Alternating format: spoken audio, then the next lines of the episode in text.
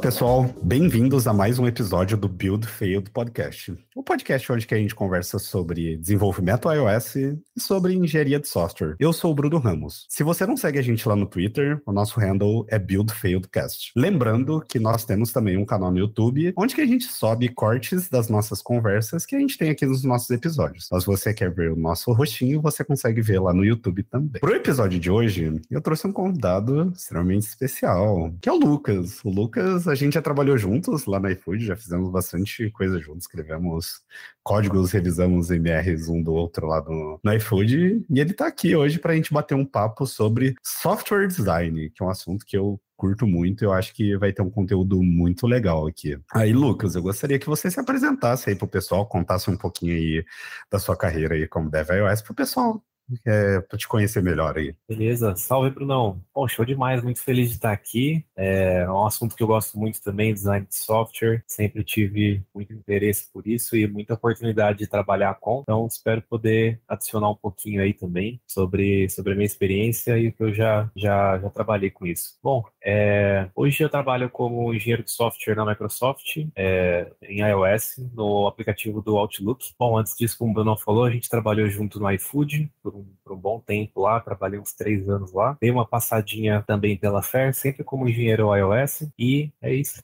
e tu começou tua carreira aí lá pelo Bpid lá, né, cara? Exatamente, exatamente. Comecei pelo Bpid aí, como muita gente no mundo do iOS. De lá já fui, fui direto pro iFood com uma galera da minha turma. Sim, sim, boa. Aí, ah, acho que um ponto interessante comentar aqui o Lucas, apesar de estar tá trabalhando na Microsoft hoje, que é extremamente legal, e é muito massa a gente trazer pessoas que trabalham, assim, em empresas worldwide aqui pro podcast. É, quanto tempo que você trabalha com iOS aí, Lucas? Não faz tanto tempo assim, né? Normalmente eu tem alguns convidados que vêm aqui e falam, pô, comecei lá em 2011, 2012, que foi o ah, caso ah, não, do Caio Mentos. é, eu trabalho há cinco anos agora. Eu comecei ali em 2017 no Bpid. Não sabia absolutamente nada sobre iOS. Não, não sabia nada sobre desenvolvimento mobile, na verdade. Eu estava é, fazendo faculdade ali de computação, não tinha muita sim, ideia sim. ainda de onde eu queria, é, de onde eu queria trabalhar no futuro. E aí essa oportunidade do, do do Bpid apareceu assim, tive recomendações muito, muito boas, falaram que era incrível, e é mesmo. E a partir daí eu gostei muito assim de trabalhar com iOS, quis fazer a carreira é, em torno disso e desde então nunca saí da área, assim, realmente gostei pra caramba e pretendo continuar. Muito massa, cara. Ah, eu sou heavy user aí do aplicativo do Outlook, gosto bastante lá da, da aplicação lá. Massa demais saber que é. é. Apesar da gente ter trabalhado junto, acho que essa é a primeira vez que, que eu tô conversando com o Lucas aqui, depois que, que ele entrou na Microsoft lá e tal. Eventualmente a gente conversou via WhatsApp, mas massa saber, cara. Parabéns, da hora demais. Cara, e por... antes da gente começar a falar sobre software design em si, eu gostaria de falar do nosso patrocinador. O episódio de hoje é patrocinado pela Essential Developer, do Caio e do Mike. Eles estão disponibilizando um curso gratuito para desenvolvedores iOS que querem dominar padrões escaláveis de arquitetura e se tornar um dos desenvolvedores mais procurados no mercado e do mundo. É um curso intensivo 100% online de 3 dias, onde você vai tomar os primeiros passos para trabalhar em projetos grandes, ter um impacto maior no seu trabalho e, de consequência, aumentar o seu salário, talvez até em dólar. Muitos alunos do Kai e do Mike na Essential Developer conseguem empregos em empresas grandes e até fora do Brasil. Durante o curso, vocês podem fazer perguntas diretamente pro Kai e pro Mike. E de bônus, você também terá acesso a sessões de mentoria ao vivo. O curso é online, então você pode seguir as aulas no conforto da sua casa. E é grátis, então não perca essa chance, pois esse curso acaba logo. Eu, Bruno Ramos, eu sou aluno do Essential Developer e também faço parte dessa comunidade. Acesse essentialdeveloper.com/bfp de Build Failed Podcast para garantir a sua vaga gratuita. E Lucas, é, para a gente começar aqui, a gente seguir uma linha de, de raciocínio aqui, software design em si, tipo, o que, que a gente pode trazer aqui hoje? Eu acho que tem muita coisa, inclusive pautas polêmicas aqui, talvez, que a gente vai comentar um, algumas coisas que vai contra algumas literaturas que são bem conhecidas dentro da, da programação, como Clean Code. E eu acho extremamente importante a gente comentar isso, e eu acho que a gente vai passar sobre algumas ideias aqui que eu considero extremamente importante também no desenvolvimento de programação em geral. Acho que o papo hoje aqui vai ser muito mais voltado à engenharia de software mesmo. É, não vai ser tão focada em iOS, mas claro que a gente consegue trazer exemplos da capacidade que o Swift dá para a gente de traba trabalhar melhor com algum desses conceitos. Mas eu acho que vai ser muito legal aqui a gente deixar tudo um pouco mais abstrato, assim. E eu acho que é super entendível, assim, não necessariamente você precisa de manjar de outras linguagens de programação para entender esse papo que a gente vai ter aqui hoje. É, então, para a gente falar software design aí, o que que, que, que tu quer trazer para a gente aí, o que, que a gente pode começar a conversar aí um pouquinho. É, tem alguma motivação aqui também para a gente estar tá fazendo esse papo aqui? Com certeza. É, bom, é, software design é algo bem amplo, né, que é aplicado em muitas áreas que, basicamente, assim, a ideia do software design é uma constante batalha ali contra a complexidade, né? E a complexidade ela existe em qualquer sistema de software é, comercial que seja é, um pouquinho um pouco grande assim, né? Desde que não seja um, um script ali muito simples que executa uma tarefa, faz alguma coisinha e acabou. É, nesse caso, você não precisa de software design, você simplesmente faz do jeito que funcionar e está tudo bem, né, se for algo muito, muito simples. Mas a maioria das aplicações que a gente trabalha hoje em dia, né, aplicações comerciais, que você vai, vai, vai trabalhar no trampo, no seu projeto pessoal ali, qualquer qualquer coisa, ele fica muito complexo, muito rápido. Isso é uma coisa da natureza de como é o desenvolvimento de software. É um é, é, um, é um trabalho que é, é difícil, é complexo por natureza, né? Não tem muito como fugir. Então, a gente aplica o design de software para tentar reduzir essa complexidade, criando é, abstrações e usando ali é, diversas, diversas técnicas e princípios para que a gente consiga é, trabalhar num ambiente com o máximo de abstrações possíveis, onde a gente pode lidar com toda essa complexidade é, de forma que parece simples. Então, esse é o objetivo do, do software design e é, é, sobre isso que a gente quer falar um pouquinho hoje, né, sobre algumas técnicas e alguns é, aprendizados também é, para facilitar isso. Muito do que a gente quer conversar aqui, eu acho que é passar por vários desses conceitos mesmo. A gente vai acabar unindo alguns conceitos que a gente já conversou aqui no podcast, como, por exemplo, sobre design patterns, então, se você nunca ouviu esse episódio sobre design patterns, tá lá na nossa playlist é, da primeira temporada e você consegue encontrar lá. Então, algumas coisas que a gente vai comentar aqui, acho que é interessante também. Alguns pontos que a gente vai trazer aqui é um pouco inspirado no livro Philosophy of Software Design, é, do John. Ixi, eu não lembro muito bem sobre o nome dele. Acho que é John Alter Hout, acho que é o nome dele, que é um professor de Stanford.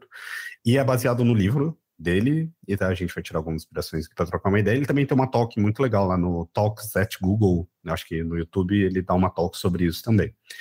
E eu concordo bastante, eu acho que muito do propósito do que a gente vai trocar ideia aqui é até mesmo a gente pensar muito no código que a gente escreve, o amanhã ele pode ser o legado ali, né? Então, acho que a gente partir desse princípio aqui, eu acho que é, tira bastante ideia para o papo que a gente vai trazer. Aí conversando aí sobre complexidade, um pouquinho sobre hack factors, como que a gente utiliza e une princípios de, de design de software em geral, incluindo padrões de projetos, para a gente é, guiar aí a nossa estrutura do, do nosso código aí. Para começar aqui, eu pensei a gente começar falando um pouquinho sobre complexidade de, de código assim mesmo.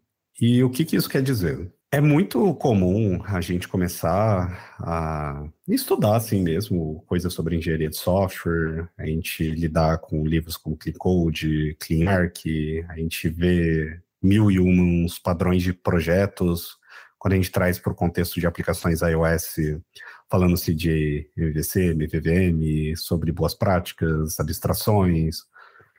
São muitos os conceitos aqui, e eu acho que um ponto que a gente sempre se preocupa é o quanto que a gente escreve classes ali menos complexas possíveis, ou seja, com menos responsabilidades possíveis. A gente, olhando para a estrutura de uma classe, a gente impera muito aquela ideia de, pô, devemos escrever classes com responsabilidades únicas e coisas do tipo.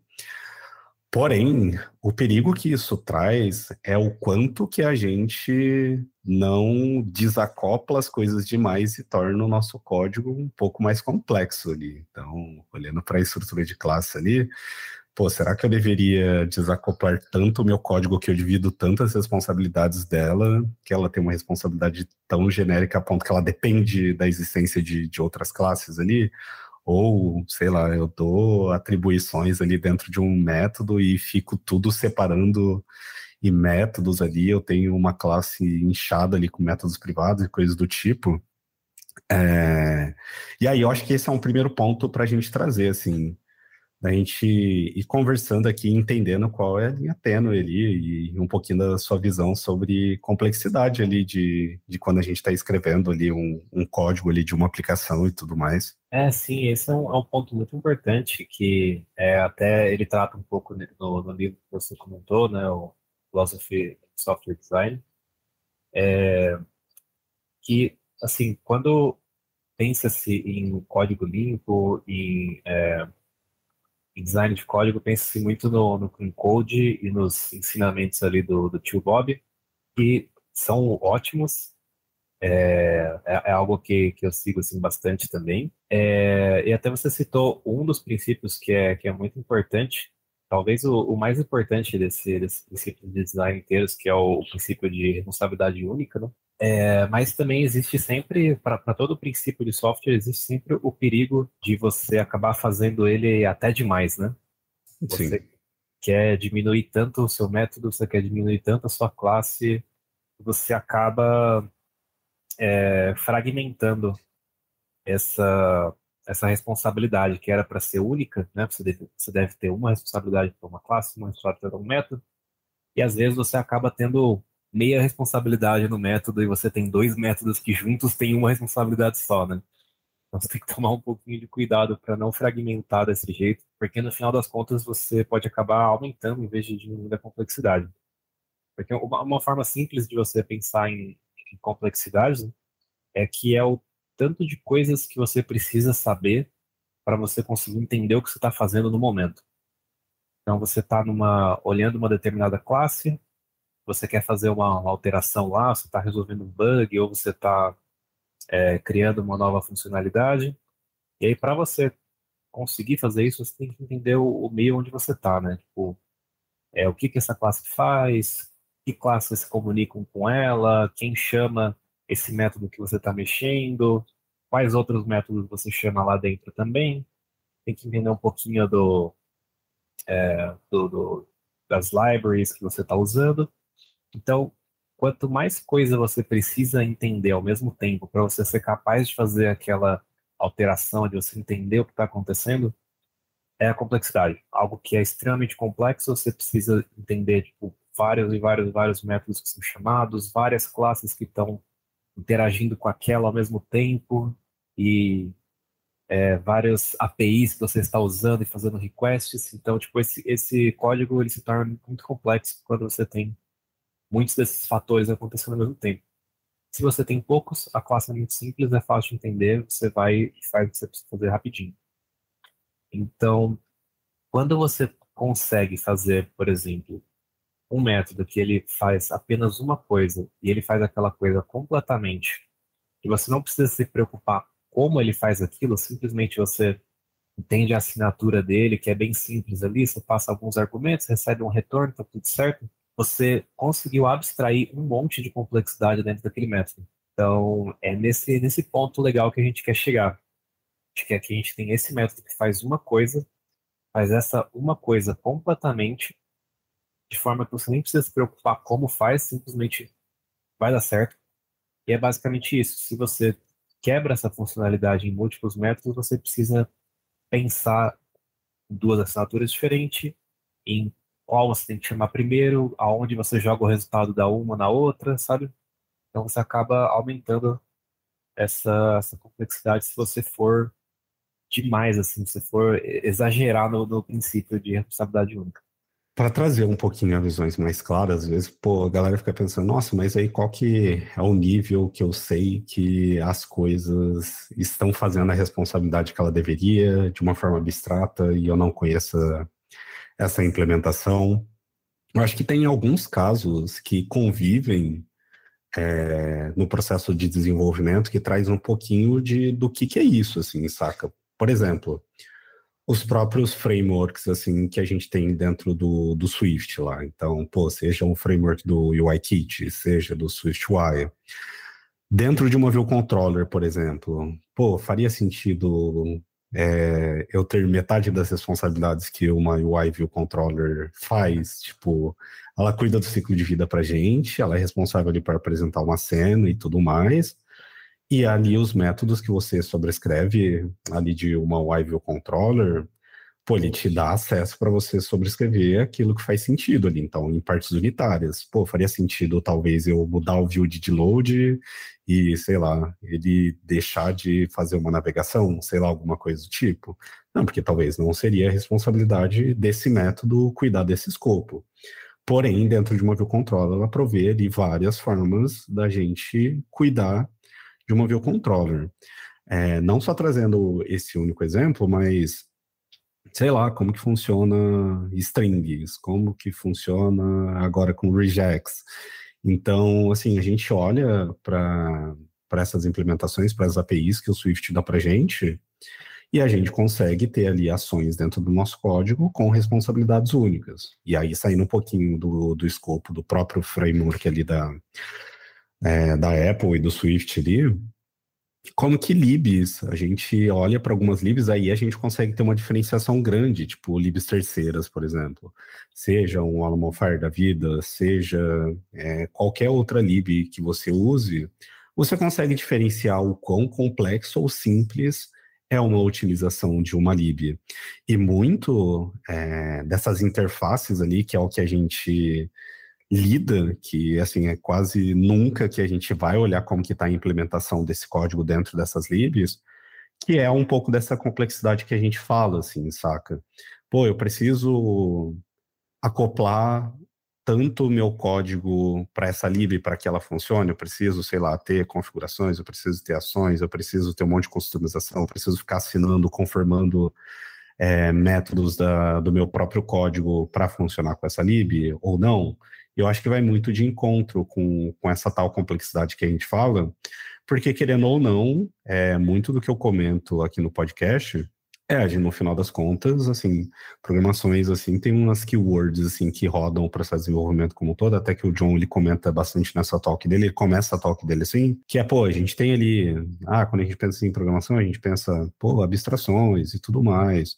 Eu acho que esse que é o ponto, que é, a gente escreve APIs, a gente desenvolve se preocupando pô, em ter código desacoplado, a gente é, com responsabilidades únicas e tudo mais, a fim de amanhã, quando eu for precisar da manutenção desse código, precisar refatorar esse código, precisar mudar a regra de negócio desse código, eu afete menos partes possíveis ali do meu código, que daí entra em mil e, mil e outras é, literaturas aí que a gente sempre, sempre acaba, acaba vendo.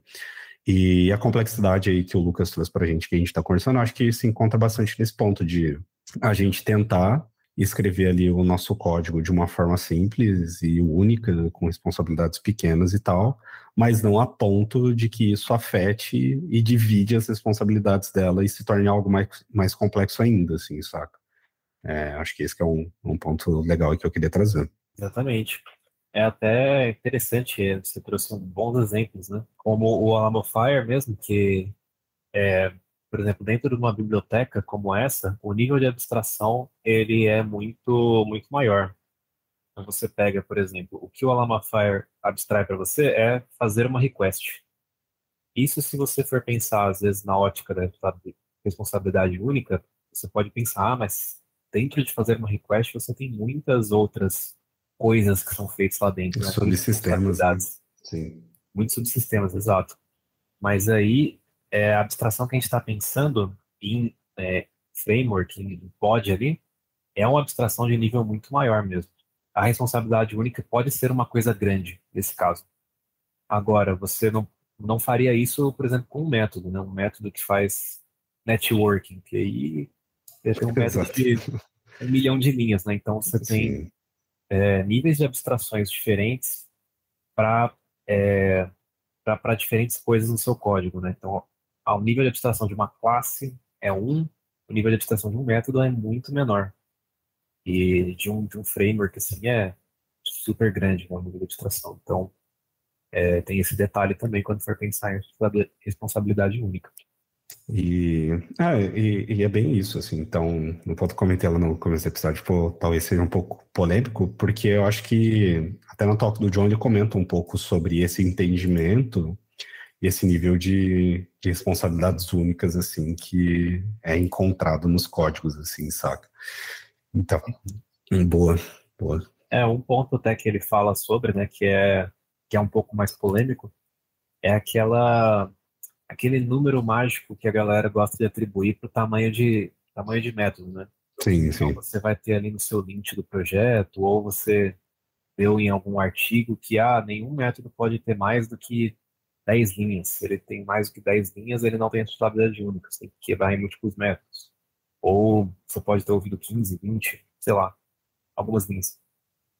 E ele, no livro, ele é um pouco contra isso, né, de você ter esse limite de linhas, porque é, é difícil, assim, é, é, é, tudo chute no final, né? Esse número. Não, não existe um motivo é, de, de, verdade, assim, um motivo absoluto por causa a, por trás desse número, né? E eu, eu acho que o que entra, assim, para você decidir se seu método está grande ou não, é um pouco desse, desse, desse bom senso do equilíbrio de o método consegue fazer completamente o que ele diz que faz. Né? Então, se você tem é, um método que vai fazer é, uma request, vai pegar alguma, alguma informação para você ali da, é, via network, né? Se você, se esse método ele consegue inteiramente fazer a request e te devolver um resultado, beleza. Você provavelmente não vai precisar de tantas linhas de, de, de código para isso. Se você for incluir mais coisa dentro dessa request. Então, além de você fazer a request, você vai é, parciar os dados e checar por algum valor específico que você, você quer ver se tem ali é, dentro desse resultado, aí talvez você já esteja fazendo mais de uma responsabilidade. Talvez você queira checar esses valores específicos em outro lugar. É, e, e, isso não importa muito a, a, quantidade de linhas que tem, né? O que importa mais é esse conceito e você está acabando fazendo mais trabalho do que é, você deixou implícito que você faria na assinatura do método. Né? Se o método é só, sei lá, get user, você espera só que você vai pegar o usuário e devolver o usuário, não que você vai procurar, vai pegar o usuário e vai procurar se esse usuário é, ele é, ele assinou já a assinatura do aplicativo. Entendeu? Então, é, ser um exemplo de algo que você poderia fazer a mais dentro do método que aí sim você já já já não está mais na responsabilidade única. Agora, quantas linhas você usou para fazer essa request e devolver uma resposta é irrelevante. Uma parada que eventualmente a gente conversa aqui no podcast também trago para algumas pessoas assim, é, acho que são sintomas assim, saca? A gente quando a gente olha pô, classe de, de muitas linhas, ou método de muitas linhas tudo mais. Acho que assim, as maiores motivações não deveria ser o número de linhas. É, se importar tanto com isso, desde que você consiga, pelo menos, testar aquilo, saca? É, eu acho que esse que é o ponto, a linha tênue, assim, tipo, pô, assim, muitas linhas devem significar alguma coisa? Pô, acho que é um sintoma, tá ligado? Tipo, a gente se apegar mais a isso do que ao ponto de, pô, eu escrevo métodos com até cinco linhas, assim, com uma motivação não maior do que essa, tá ligado? É, eu acho que esse que deve ser muito ponto, muito do que eu acredito, assim. E assim, o John, ele acaba nem comentando sobre isso, eu senti um pouco de falta, assim, na real, tipo, sobre... Acho que até tem uma pessoa que faz uma pergunta, mas não relacionada a teste sobre isso, que é... Testar as classes deveria ser uma pauta importante sobre isso, mas não o tamanho de, de linha se isso não está sendo testado, assim. Eu acho que que é um ponto que acaba se perdendo bastante, assim, saca? E, mas é entendível, muito do, do que eu comento, assim, às vezes a, é entendível do porquê algumas literaturas trazem essas motivações, assim como do Clean Code, por exemplo, e tal, que é da responsabilidade única, é mesmo forçar as pessoas a escreverem coisas pequenas, assim, saca? A fim de, pô, talvez ela não saiba por que, que ela tá fazendo isso, mas uma, um dia vai fazer sentido e ela vai entender o porquê, assim, saca? Mesma coisa do MVC, do MVVM, do Viper, VIP, enfim, qualquer side pattern, alguma coisa do tipo o uso sem entendimento daquilo, é, ele é um uso forçado que você segue algum tipo de padrão que vai te ajudar, assim, quando você entende, você fala, pô, aquilo fez sentido, mas ainda assim escrever de uma forma errada, assim, sabe? Mas é muito voltado do, beleza, quando eu entender aquilo, tudo vai fazer sentido e aquilo me forçava a escrever de uma forma melhor, para mim ter o meu código mais estruturado, mais testável, mais fácil de dar manutenção e tudo mais. Mas assim, a começo, quando você usa sem saber, eu acho que é o que causa esses efeitos colaterais, que é o que o John traz no livro, tá ligado? É, eu acho que esse que é um ponto maneiro, assim, da gente trazer, assim, também. Não, com certeza, esse é, esse é um ótimo ponto, assim. Eu também concordo que faz todo sentido. É, nos projetos eu sempre tenho link ali com a quantidade máxima de linha por método, é, para realmente me avisar ali quando eu estou extrapolando o limite. Mas é exatamente, é, você ter esse tipo de regra faz muito sentido, mas também faz muito sentido você entender por que a regra existe e porque, qual, qual o propósito daquilo, né? Por que, que você tem que escrever um método pequeno? Então, é, eu, eu acho que é muito importante, assim, quem, quem está trabalhando nesse tipo de projeto tentar entender esse tipo de regra, é, porque quando você tem um entendimento mais profundo, você consegue tanto é, propor melhorias nisso. Né? Então, se você acha que, sei lá, se o seu projeto tem o link ali para método não pode ter mais de 20 linhas, você acha que isso é muito pouco, você pode argumentar sobre quando você entende esse princípio, né? Por que, que o, o 20 linhas existe em primeiro lugar. Exato, exato. Sim. E o mesmo também, é, seguindo algo um pouco mais é, de, de, um nível de abstração um pouco maior, né? Por exemplo, uma arquitetura de software, né? Você comentou de MVC, MVVM, é, VIP. Então, é, a maioria dos projetos você vai ter alguma algum padrão de arquitetura desse, né? Que deve ser seguido para fazer exibição na tela, principalmente. E você entendeu o porquê esse padrão existe e conceitualmente é, como ele resolve o problema que ele se propõe a resolver Geralmente o problema é, é exibir uma informação na tela de forma que o código de exibição seja desacoplado do código de lógica de negócio, que também seja desacoplado do, da lógica de é, adquirir os dados, né? seja da, da rede ou de banco de dados, alguma coisa do tipo. Então, no final das contas, esse é o princípio por trás. Né? Agora, como você vai fazer isso? Existe sei lá, várias sopas de letrinhas ali de, de arquiteturas que fazem isso fazem muito bem. Então, você entendeu o porquê e como é, é bem importante para você saber é, identificar quando que a sua arquitetura está te atrapalhando em vez de te ajudar, está criando muita camada, muita complexidade, muita coisa adicional que você só escreve código que, sabe, não serve para nada no final das contas, e quando que ela está te ajudando mesmo, né? Você está realmente conseguindo desacoplar, você está é, fazendo menos erros. Até as pessoas que entram novas no time, elas já conseguem escrever no seu padrão ali bonitinho, sem cometer muitos erros. Então quer dizer que você tem uma boa arquitetura e ela está te ajudando bastante. Então isso te ajuda tanto a melhorar o que você já tem, quanto a propor coisas novas quando o que você tem não está funcionando legal. Sim a fim de uma documentação ali no final das contas ali, né? Uhum. Que é um ótimo ponto. Cara, entrando um pouco dessa parte de estruturação, de APIs e tudo mais, assim, que a gente comentou no começo, é, acho que a gente pode entrar um pouquinho sobre algumas coisas que eu vejo, assim, a galera às vezes não comenta muito sobre, inclusive você tem uma talk muito legal no, no canal lá do Coco Heads, lá falando sobre error handling, assim. É algo que eu curto, eu acho que entra em quando a gente olha para o Swift, ele tem vários pontos ali que a gente consegue explorar para a gente melhorar ali o gerenciamento de, de erros ali mesmo que a gente tem no nosso código. E quando a gente fala sobre criação aí mesmo de APIs, tudo mais, abstrações, Acho que um ponto que é extremamente importante nisso, assim mesmo, crucial é beleza, eu escrevo meu código abstrato, eu exponho interfaces, abstrações ali para o uso, as pessoas não conhecem a implementação concreta disso. É interessante que eu estava conversando disso com, com o cara do, do meu time na semana passada. E a gente está gravando esse episódio. Que é, pô, os seus softwares, seus subsistemas, eles precisam dar respostas, tá ligado? E além disso, ele precisa dar respostas consistentes, saca? É, então, assim, e aí eu falei isso porque eu vou trazer um exemplo aqui do que, do que, que a gente estava conversando.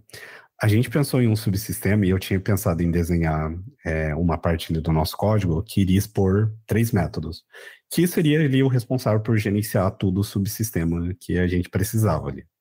É, basicamente com um método de start, um de update e um para finalizar. E no momento que a gente estava escrevendo isso, essa pessoa ele acabou expondo é, um método a mais para saber se esse subsistema estava habilitado ou desabilitado. E o ponto que eu trouxe foi: pô, por que, que a gente precisa expor esse outro método que não faz parte de mais ou menos do ciclo de vida que a gente pensou nesse subsistema? Sendo que a gente pode expor isso num erro, por exemplo, saca? Tipo, no momento que eu dou start, por que não ser trouble e eu falar que esse subsistema ele está desabilitado, saca? E aí acho que, que é um ponto que eu queria introduzir aqui o assunto, é, para a gente trocar uma ideia sobre, sobre erros, assim mesmo, sobre error handling, que é uma parte extremamente importante ali dentro de software design aí. É, eu queria que você trouxesse aí para a gente aí sobre, sobre esse tópico aí. Sim, é, bom, é um tópico bastante relevante, porque eu acho que ele é facilmente ignorado, né? Ou é, é, é uma erros é uma coisa fácil de, de errar, né? Mas o que pareça. É, então, basicamente, uma coisa que eu gosto de, de, pensar que eu acho que facilita assim a você pensar sobre isso é que os erros que o método ou uma classe eles produzem fazem parte da interface desse desse método dessa classe. Porque, no final das contas, é, o erro sempre é um resultado possível. Né? Então, do mesmo jeito que o, o, seu return ali ele faz parte da, da, da, interface do seu método, o erro também deveria fazer. Então, todos os, os trolls, ou se você está é, tá usando ali um result, né, que ele pode ter, ele tem dois, dois resultados diferentes que ele carrega, né, uma tupla de sucesso ou de, de erro, então aquilo também faz parte da sua interface. Então você tem que pensar daquilo da mesma forma que você pensa em qualquer objeto que você retornaria é, dentro do seu é, dentro do seu método, dentro da sua classe. Ele é igualmente importante. E também você gerenciar esses erros é, gera uma complexidade muito grande no seu código. Então, por isso que eu acho que é tão importante você ter um carinho especial ali na hora de você pensar nisso, porque o erro que você vai gerar numa classe, depois você vai ter que lidar com ele em algum outro lugar. Exato, então, exato. Sempre vale a pena você é, ter um carinho especial em você tipar os erros para você poder, por exemplo, fazer logs deles, é, ou você ter um, fluxo mesmo de, de recuperação da, daquele erro, baseado no tipo de erro que deu, então, por exemplo, se você gerou um erro de network, você pode tentar dar um retry. Se o seu erro for, foi algo completamente diferente, um retry não vai dar certo. Então, você pode talvez já ter outro, outro tipo de estado que a sua aplicação fica quando você tem um erro que não é de network. Então, você vai ter um fluxo totalmente diferente para se recuperar. É, então, você ter todo esse. Você pensar no, no, no que pode dar errado, quais são os fluxos de exceção possível é, isso vai te ajudar a você ter, fazer todo o design ali de como vai funcionar aquele fluxo de uma forma muito mais limpa também, é, tendo diferentes fluxos para lidar com o sucesso e as diferentes, diferentes tipos de falha.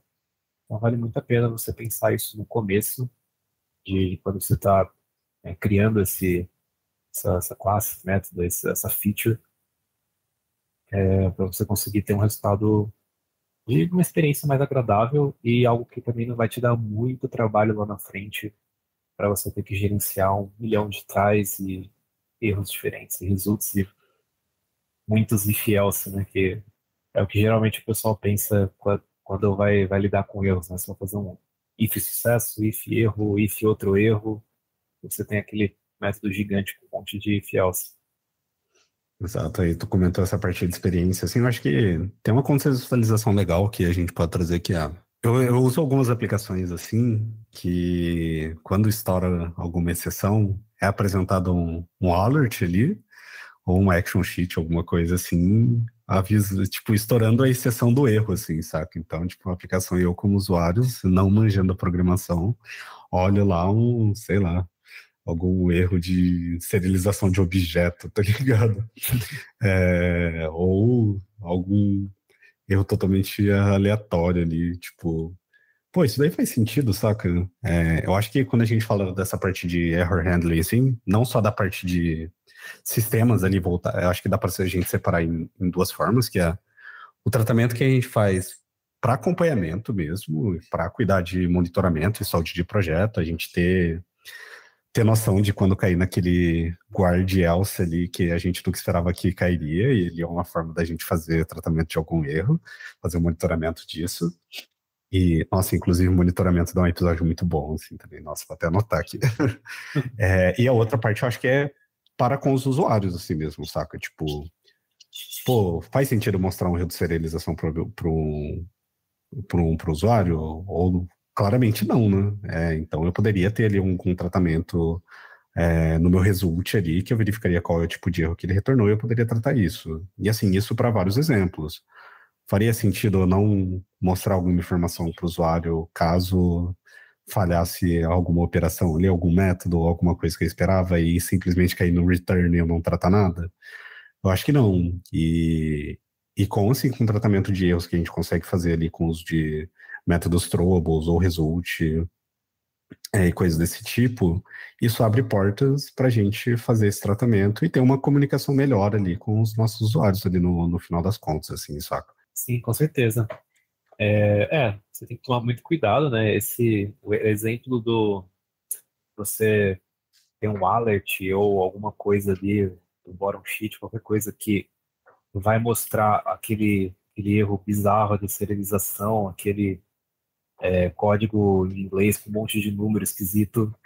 É, é um exemplo que é extremo, mas acontece bastante, né? Sim. É, então, esse sim é um que você tem que evitar a qualquer custo, que realmente, no final dos contos, só vai causar pânico para o usuário, né? Porque, tipo, o que, que o usuário pode fazer a respeito disso? Né? Nada. Né? Ele não vai nem entender do que, que está se tratando.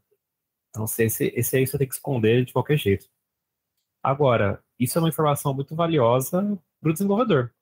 Então, Exato. Ter um sistema ali de, de login, né, Firebase ou, sei lá, qualquer outro tipo de, de sistema, um logz da vida, é, você pode conseguir é, observar esses erros, né, é, pegar as tendências dele e aí é, trabalhar no, no código ali para uma próxima release você arrumar.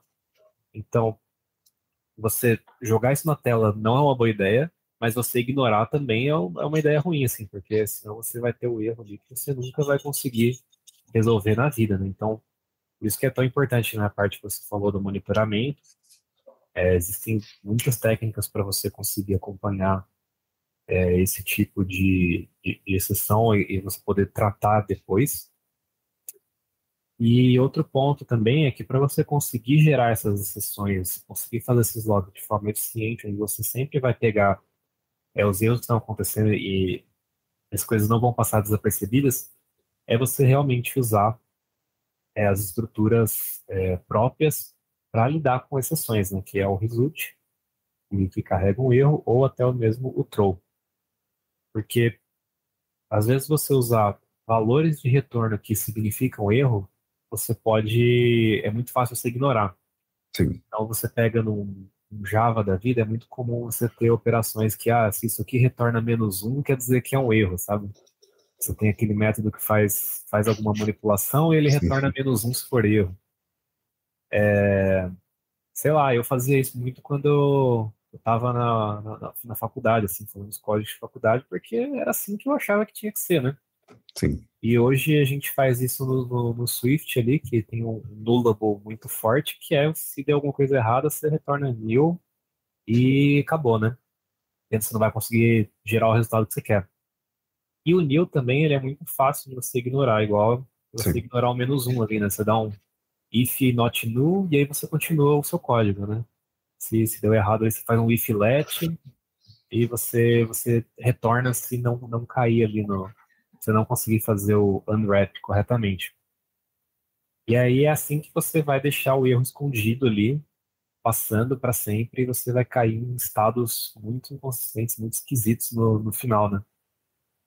Então teve até é, um, um, problema que a gente teve, assim, que foi, foi muito tenso de resolver, que a gente estava fazendo com esses com, com optional e, e, seguindo a vida com, com o optional ali, é que a gente é, um dos casos que a gente até teve um problema grande com essa parte de não lidar com erro e seguir só com o optional, é que a gente tinha uma, uma coleção, né, que a gente ia preencher uma lista de alguma coisa, acho que uma lista de pedidos, provavelmente, e quando dava algum erro, né, em vez da gente realmente lidar com o erro, a gente tinha aquele, é, aquele operador, né, o interrogação, interrogação, Sim, sim. Se vier nulo, você coloca esse valor, né? O valor default quando vem nulo.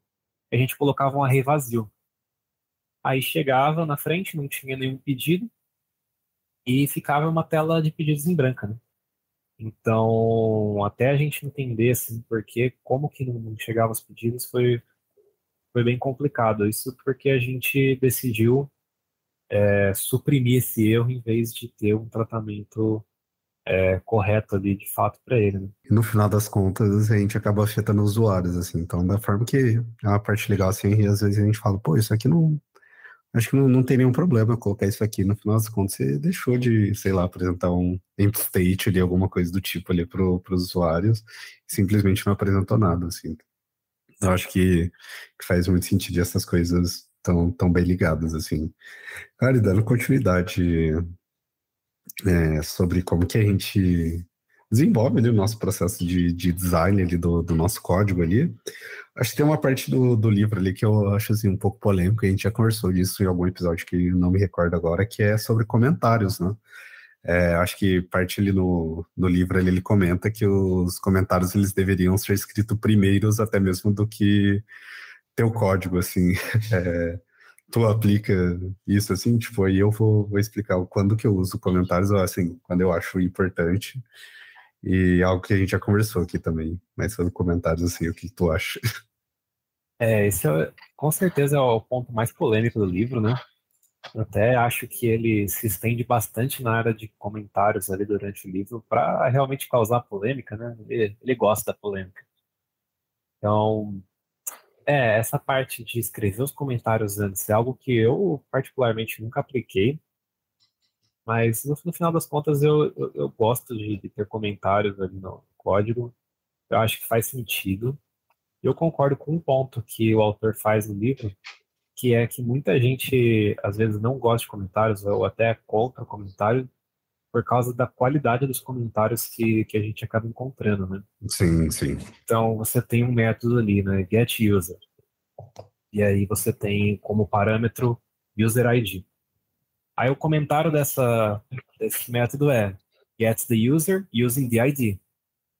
Pô, esse é um comentário que não ajuda em nada, né? Você lê o método, sim. ele basicamente repete a, a implementação, a, ele repete o que o código já diz ali, né? O seu próprio código já tá falando aquilo e tu vai lá e simplesmente repete, assim, né? Exatamente. Então, esse é um tipo de comentário que, na verdade, só atrapalha, né? Era muito mais fácil não ter. E.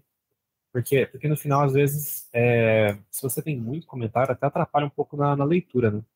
Sim. Você fica um monte de comentário no meio do código e você perde um pouco a sequência, né? Você lê uma linha, lê a linha de baixo, se você tem muito comentário no meio, você acaba lendo aquilo, você já esqueceu a linha anterior, então o pessoal acaba não gostando.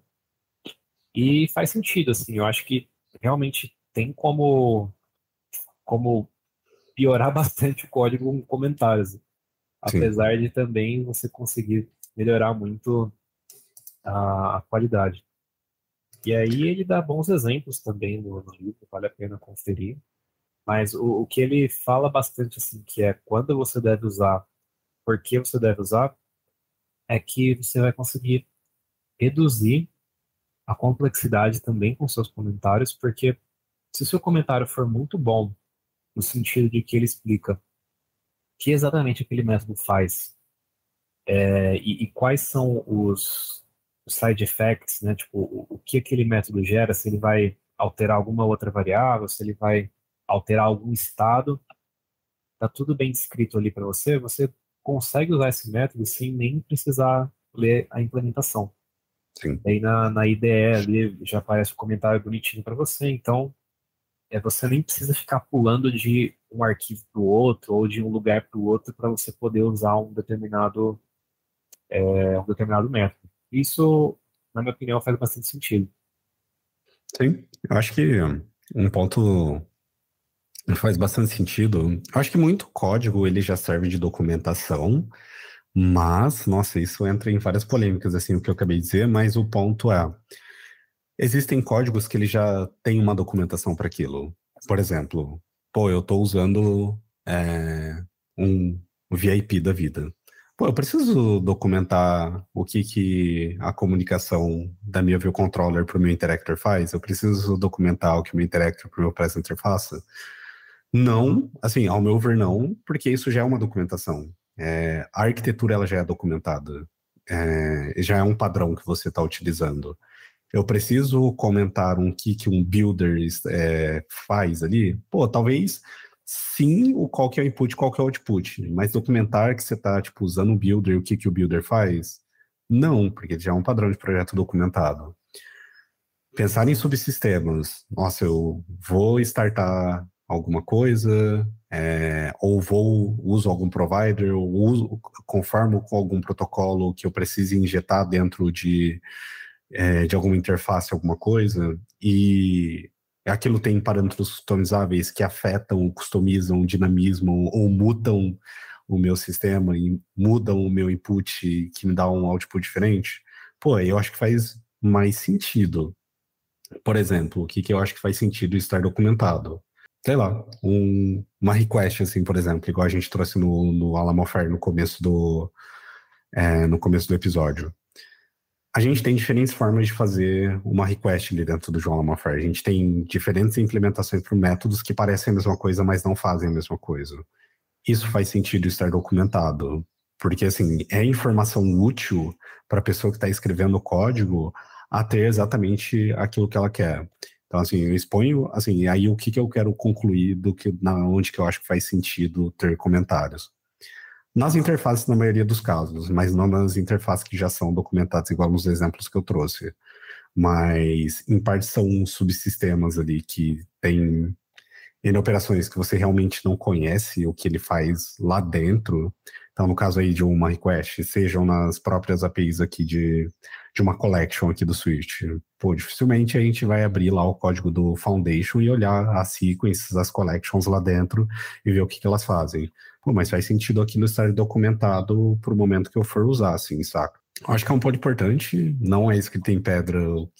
Assim, eu vou um pouco contra a ideia de que tudo deveria ter comentário, é, e assim, a partir das documentações primeiro, falo, pô, isso daí acho que, que vale mais um TDD ali, no caso, para você for com o ponto de você escrever um código melhor baseado na ideia que você teve da responsabilidade. Mas é isso, assim. Não, é, com certeza. É, eu, eu concordo bastante nesse ponto até de.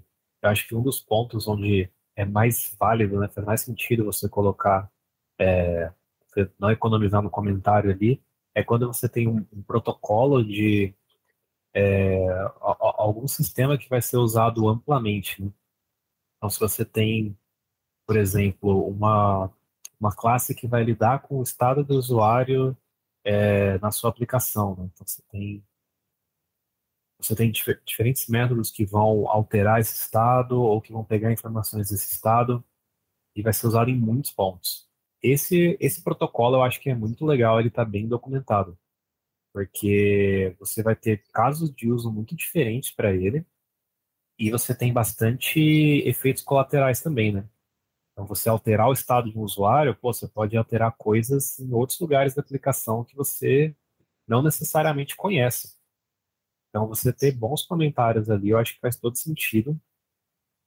E, apesar de né, existir aí essa, essa máxima do código autodocumentável, é muito difícil na, na prática você conseguir ter todas as, as nuances ali para você ter exatamente tudo que um método faz, tudo que uma classe faz no nome dela.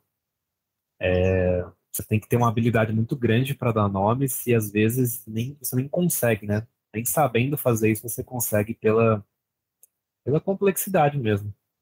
Eu também acho que faz muito sentido quando os métodos são é, complexos por natureza, né? quando você tem algum algoritmo um pouquinho mais complicado ali, você tem uma manipulação de dados que não é nada óbvia, e às vezes você tem que fazer isso. Esse eu acho que é um candidato muito bom a ser bem documentado, porque você forçar o usuário, né? O usuário, no, no caso, seria outro desenvolvedor que está lendo aquele. Né? Você forçar outro desenvolvedor que está lendo aquele código, aí na implementação e olhar toda aquela aquele algoritmo complicado, aquela sequência difícil de entender, é, não, não, é muito legal. Você pode evitar todo esse trabalho com um bom comentário.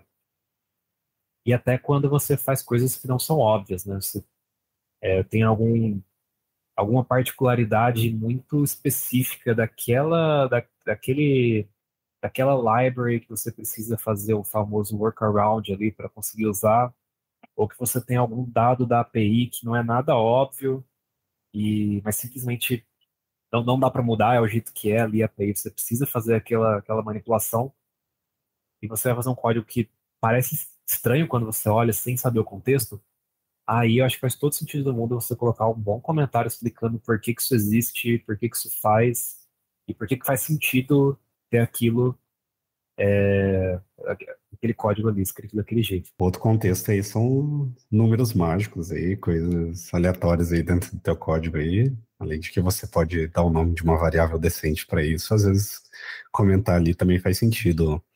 É, aí na parte ali dos métodos também de interface, pô, se ela tem é, inputs de configuração ali, por exemplo, que foi o exemplo que eu tinha comentado também, mas sei lá, tem um caso que você tem um método que recebe um enum ali com possibilidades que você pode tratar lá dentro, também documentar quais são os efeitos disso lá dentro, saca? Para realmente não precisar desse caso que o Lucas comentou, se você tem um, um método ali uma classe um pouco mais complexa, não obrigar que a pessoa desenvolvedora precise entrar lá para entender o teu código, assim, que um comentário seja o suficiente para você explicar o que ele já faz ali. Com certeza. Até no ponto de é, informações ali mais voltadas ao negócio, né?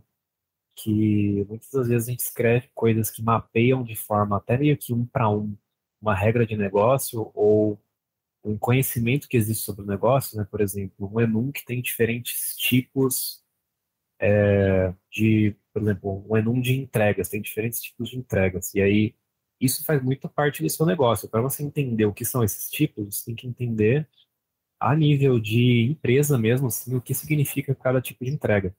Então, às vezes você tem um comentarinho ali explicando meio por cima o que, que é aquele tipo, faz muito sentido. Porque a pessoa que está dando manutenção ali naquele código, não necessariamente tem o mesmo contexto do negócio que você. Às vezes, uma pessoa que entrou recentemente na empresa, ela não entende muito bem ainda é, como que são a, a, as entregas do, do, negócio ali.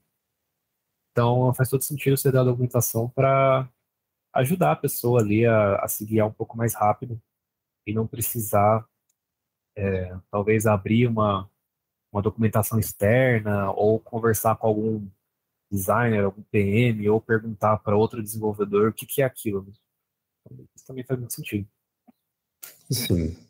E indo para uma parte aqui, mas para a gente compilar um pouquinho disso tudo que, que a gente acabou comentando assim no episódio, a ideia disso, pô, quando a gente entra num time e a gente comentou do contexto que a gente está trabalhando no contexto de, de uma aplicação, assim, isso pode ser de uma ou mais pessoas, assim, então acho que são, são princípios aí que a gente pode levar em consideração em qualquer contexto aí de aplicação que a gente trabalhe.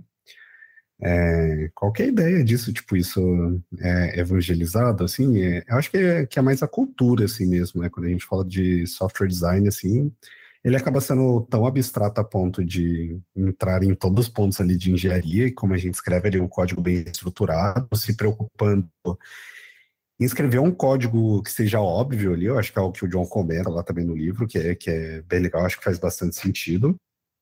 É, como que a gente escreve um código bem documentado, bem desacoplado, a ponto de não ser complexo, com bom tratamento de erro, que seja um código previsível. Acho que assim, são vários pontos que a gente roda em torno ali, é, a fim da gente ter um código escalável, que seja fácil de dar manutenção, seja fácil de ser escrito, seja fácil de ser componentado. E, no final das contas, ali não tenham coisas com a ponto de fazer uma empresa perder dinheiro, assim. Acho que isso é muito a evangelização, assim, né, o, o Lucas? É, sim, é, eu acho que é mesmo, porque no, no, final das contas, assim, apesar de existirem os princípios, existirem os, os padrões de projeto, os, né, os design patterns ali, as arquiteturas, é, no final das contas, é, nada disso é assim, é algo que precisa ser seguido no sentido de ser uma regra, ser algo que, pô, se você não fizer desse jeito, não funciona, vai dar tudo errado, esse é o jeito certo de se fazer. No final das contas, você está sempre buscando é, manter um código de alta qualidade para você poder ter agilidade no desenvolvimento e você ter menos propensão a erros. Né? E no final das contas vai gerar é, vai gerar ali é, pô, lucro para a empresa, né? Então, você conseguir fazer funcionalidades rápidas, evoluir os, os propósitos de negócio da sua empresa com é, velocidade, é algo que vai ser, vai ser positivo para o negócio. Né? E todo, todo esse design de, de código, todo esse, esses processos vão gerar essa agilidade e essa confiança necessária. Eu acho que é um pouquinho disso que a gente queria trazer é, para esse episódio muito fazer a nossa parte aqui de evangelizar aqui esse papo aqui. É, um bom nome para esse episódio vai ficar a filosofia do software design mesmo. Esse daqui vai ser o nome do, do episódio aqui. A gente fez passou por boas partes do, do livro aqui. E é isso, Lucas. Caso a galera queira te encontrar aí nas redes sociais aí para trocar uma ideia sobre essa filosofia. Nossa, eu adoro esse tipo de papo, sim, porque é muito bom. É para trocar mais é, ideias sobre engenharia de software e desenvolvimento iOS, Microsoft, coisa aí, como que a galera consegue te encontrar aí? Sim, é muito bacana esse papo, gosto muito de falar sobre também. É, então, vocês conseguem me encontrar no Twitter, é, pelo ali, ó, arroba Oliveira, underline, underline Lucas. São dois underlines, porque Lucas Oliveira é um nome muito comum, né? Todo mundo já, já, já colocou esse nome no Twitter. Então, Exato. Dois underlines. Fechou. É isso, galera. É, se você não segue a gente ainda lá no Twitter, nosso handle é BuildFieldCast. Lembrando que nós estamos subindo o vídeo lá no YouTube também. O nome do nosso canal é Build Failed Podcast. Provavelmente, se você está ouvindo esse episódio, os vídeos desse episódio também já estarão publicados por lá. Fechou? Não deixe de compartilhar o conteúdo, compartilhar com a comunidade. E é isso. Valeu. Lucas, muito obrigado pelo seu tempo. Cara, foi um papo muito legal. É, espero ter você aqui mais vezes para a gente trocar ideias sobre outros assuntos. É, eu tenho bastante curiosidade aí de algumas coisas aí da Microsoft. Eu acho que daria para a gente trazer um conteúdo muito legal para o podcast aí também. Fechou? Fechou, não, pode chamar, foi um prazer estar aqui. É, valeu pela oportunidade e gostei muito do nosso papo. Boa. Acho que o Lucas também é uma das pessoas. Eu tinha comentado isso sobre o Gil. É, o Lucas também é uma das pessoas aí que acompanha o nosso projeto aí desde de o comecinho. Acho que desde o primeiro episódio, quando a gente comentou sobre a ideia do podcast, o Lucas é uma das pessoas aí que sabiam desse projeto e é muito massa é, após esses três anos de projeto e ter pessoas aí que acompanharam esse projeto desde o início aí também, né? É muito massa aí, Lucas. Valeu demais aí pelo seu tempo. Cara, é muito legal tu estar participando aqui desse projeto aqui junto com a gente, aqui, cara. Sim, muito massa. Tamo junto. Valeu, Brunão. Valeu, pessoal. Até a próxima.